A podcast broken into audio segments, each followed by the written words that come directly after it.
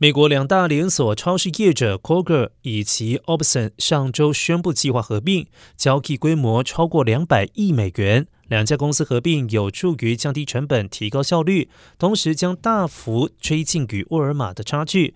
这是美国零售通路业者为求壮大的最新发展。不过，该交易可能会受到美国反垄断监管机构的严格审查，尤其是在食品价格高涨之际。